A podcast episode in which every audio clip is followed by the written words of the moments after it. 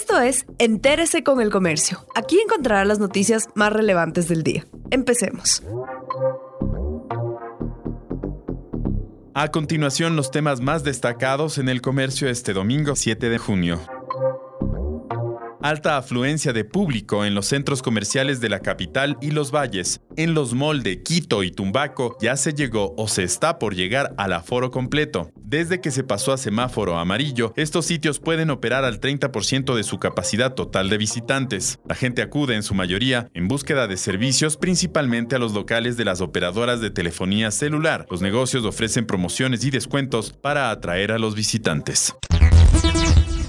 El legislador Daniel Mendoza fue recluido en la cárcel 4 de Quito. Luego de que el juez nacional Marco Rodríguez ordenara prisión preventiva, el legislador Daniel Mendoza fue llevado a la cárcel 4 de Quito. El parlamentario fue trasladado a las 6 horas de este sábado 6 de junio en medio de un operativo policial. Un poco antes de la medianoche de este viernes 5 de junio, la Fiscalía General del Estado formuló cargos contra seis personas por su presunta participación en el delito de delincuencia organizada. En ese grupo está Mendoza.